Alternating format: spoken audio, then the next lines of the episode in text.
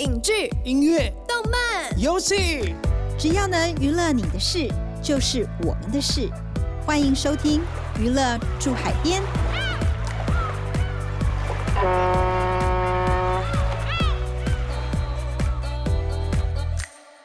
大家好，欢迎收听由静好听与静周刊共同制作播出的节目《娱乐住海边》，我是静周刊娱乐产业组记者刘慧茹。我是对记者咄咄逼人，讲话又经常失态的灭绝师太。师太，虽然你平常很逼人，但我真心觉得你人生小事充满喜感。你再多讲一点故事，就可以拍成一部爱情喜剧了耶！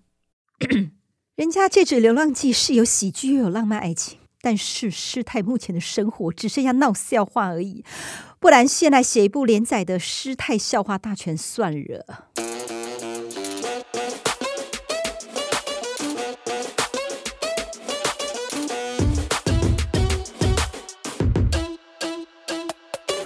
师太，我们上一集有聊到 HBO Asia 推出的浪漫爱情喜剧《戒指流浪记》，讲一个很会算的男主角求婚当天戒指竟然掉在捷运上，不断被别人捡走的故事。幕后改编很下功夫，还针对精算师的角色进行填调。嗯，台湾近期呢和这些国际平台合制合拍，或者呢授权给平台独家播出的台剧，大多都是以惊悚、悬疑。恐怖为大宗，好像很少像《戒指流浪记》这样的爱情喜剧哦。但其实台湾以往最擅长的就是偶像剧，很多作品呢都会在浪漫爱情的故事里加入幽默喜感元素，像林依晨主演的《恶作剧之吻》啊，然后让陈乔恩、阮经天走红的《命中注定我爱你》都是很经典的作品，还有让柯佳燕拿下第一座金钟视后的《必娶女人》。《戒指流浪记》的北村导演，他就特别擅长这一类的题材，这也是他第一次和国际平台合作，要考虑台湾以外的观众是不是也能够了解他的笑点。过程当中，HBO Asia 的制作人会不断的提醒他，他以往特别喜欢用谐音、双关语这种语言上的笑梗，这一次啊，都必须要换成别的方式呈现。导演，那你什么时候进的？我也很早，他就从剧剧本就一起进来。从刚开始，呃二零一八年，从一呃一八年十一十月十一月，嗯哼，对，从辅导金一起进去到对，之前也是稍微一点，所以就很久，很久，剧本部分你也有参与，对，差距也参与很多。是跟 HBO 的开会导演也在吗？呃，没有每一场哦，但是有有。的也一起参与，对。对。早期的剧本就是网络那个时候，嗯。我也第一次有那种感受到，嗯就是我讲中文、嗯。英文，就是其实简单的事情好累我，就是我只想要问而已。嗯为一件事情，就是真的是话语言的时候，哎、真的是不容易呢，辛苦了。哎，但导演你也是第一次跟 HBO 还有那嗯像这种国际平台 OTT，完全是第一次，我也是第一次感受到，就是说，我之前都是我想要把我的故事给台湾人听的那种，连日本都没有想的那种，针对是台湾的。第一次，哦，好像还是要意识到全世界的时候，以前我很喜欢那种就是用语言的开玩笑的。嗯那就这次就尽量不要碰这一块，因为那个谐音那种就尽量就不要想着。以前我超爱谐音，这次就尽量不要碰谐音，还有尽量不要碰太 local 的东西。太 local，但是因为我 local 也是我我我也很希望就是呃台湾的东西要出现，但是就是关于笑点的那种，知道的人才可以笑，嗯。就就就算。因为他们会一直提醒我们说，不是只有台湾观众看，对啊，所以如果这个如果我们有太多笑点都是 inside joke，就是只有台湾人看得懂，那你可能你你不要讲多了，你就如果连新加坡人都看不懂，那这边就这个笑点就 lost 掉了嘛。新加坡、香港、泰国、越南、中国大陆、日本，如果你整个这样下去想，就觉得说，哦，对我好像不能只讲一些只有台湾的笑话，所以就是，但我们还是希望它有趣。嗯，那怎么把这些笑笑梗或是效果能够用别的方式呈现？所以我觉得这就是真的是学习，因为目标观众不一样。北村风情虽然是日本人，但是他在台湾深耕二十年，从读大学一直读到研究所，一面打工一面拍戏，还当日文翻译。像侯孝贤当年去日本拍《咖啡时光》的时候，他就是担任翻译还有助理导演。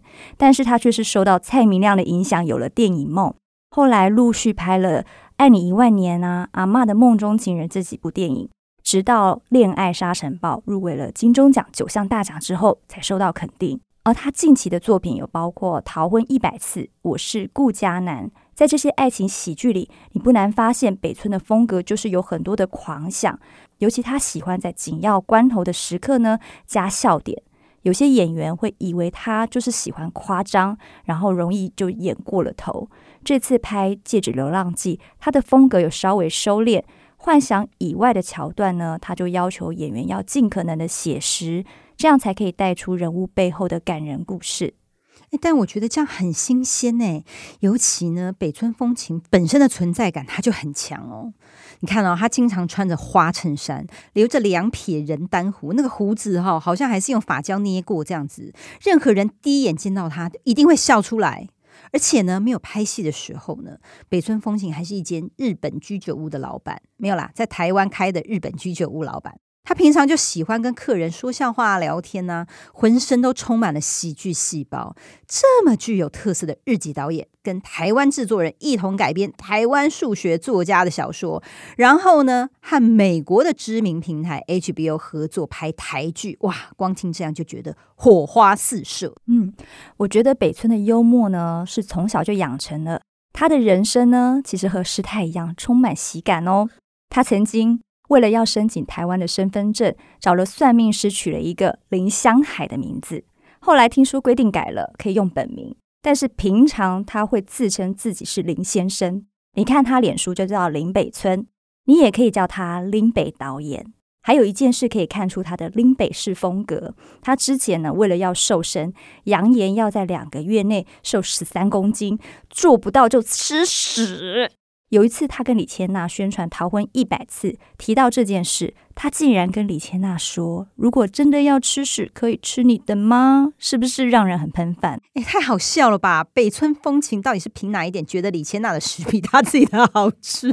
重点是啊，北村风情到底后来吃屎了没有？当然没有啦！为了不吃屎，北村还真的是豁出去了。他两个月内减掉十三点六公斤。四个月瘦了二十公斤，但大家千万不要学他啦，因为他那个时候真的是太胖了哦。光看北村这股减肥的毅力，就知道他在拍戏的时候也是很坚持吧。他尤其坚持要拍爱情喜剧，我看他的手法一定是精进许多呢。那导演，这这部戏跟你之前拍摄的一些喜剧的手法是不一样？我这一次以前的我的那个喜剧比较是那一种，就是我用很明确的还。给观众一个还笑点，对，就是那一种。但是这一次，我最近比较喜欢，就是比较不要那么指定，就是就要笑的那一种。就是就有的人会，有的人会笑，那有的人就是就微笑。我我觉得这一次的微笑的那种，就看看看戏的时候，大家有就是那种微微笑笑的那种。所以这个是喜剧吗？诶，爱情喜剧吗？还是？但是我还是这次比较多是都会爱情故事，还是有喜剧的，就是都会爱情喜剧。这个是我还是都会跟爱情这一块是比较多一点。那喜剧就是一个字，因为剧剧本的时候已经就是故事本身比较幽默，比诶比比较。喜剧感，所以我觉得对可以轻松的，可以就是那个微笑。这次的目标是，以前我就是要大笑的那一种，那这一次我我也是最近看的喜欢是那种微笑看完的片子。别看北村导演导了这么多浪漫爱情喜剧，据说他本人并不浪漫哦。跟前妻离婚的时候，他还在户政事务所跟前妻握手合照。把照片放在 IG 上，上面还写着“和平离婚”。哦，这听起来的确是很不浪漫，但却是真的很搞笑。不愧是拍喜剧的人才。师太平时这么咄咄逼人，私下喜欢浪漫和惊喜吗？不知道有没有什么呃印象深刻的浪漫故事呢？当然没有，而且师太最怕的就是浪漫混杂惊喜的大型活动。尤其呢，每次看到那种有男生捧着大字报啊，或是买下那种电子看板呐、拿着告白气球在众人面前向女生那种很夸张的求婚，我就觉得哦，这实在太可怕了，我的尴尬癌就发作到爆炸。我觉得两个人私下求婚就好了嘛，干嘛搞这一套呢？这是这有什么惊喜？根本就是逼着女生一定要答应嘛，真的超没礼貌的。哎，果然是灭绝师太，一讲出个人的 OS 就害我全身冒冷汗。这样不就得罪喜欢惊喜告白和被告白的听众吗？各位亲爱的听众朋友，我代替师太跟大家说一声 sorry 哦，请你们继续告白，继续惊喜好吗？感谢听众收听，也请持续锁定由静好听与静周刊共同制作播出的《娱乐住海边》，我们下次见。想听爱听，就在静好听。